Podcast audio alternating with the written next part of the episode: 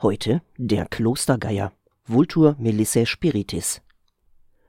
Immer mürrisch, nie vergnügt und niemals lügt. Der Volksmund beschreibt das Wesen des Klostergeiers so treffend, dass ich eigentlich gar nichts mehr hinzufügen brauche. Die Tonsur kennzeichnet den Klostergeier schon aus weiter Entfernung als solchen.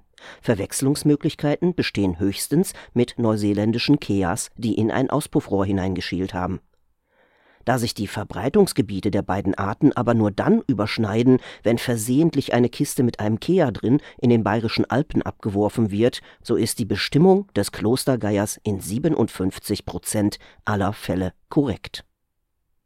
Das kleine Kreuz um seinen Hals ist leicht zu übersehen, da es aus anspruchslosem Material wie Knochen besteht und nicht in der Sonne glänzt der schärfste Konkurrent des Klostergeiers ist der Mönchsgeier.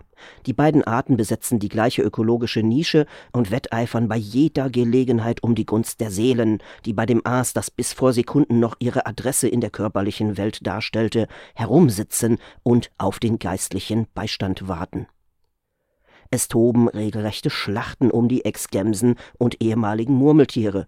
Und nicht selten gehen beide Geierarten leer aus, weil es den Huflern und Nagern zu dumm wird und sie eine Selbsthilfegruppe für gestrandete, jedoch nicht kompetent bekehrte Murmelseelen oder ähnliches gründen. Die Auerwahnsekte ist mittlerweile zur größten Auffangstation für beendete Raufußhühner geworden und die Boxhorn-Gemeinde für abgewrackte Paarhufer und Stirnwaffenträger hat sogar eine eigene E-Mail-Adresse im Internet. Bei alledem verwundert es nicht, dass man den Klostergeier nur noch sehr selten beten sieht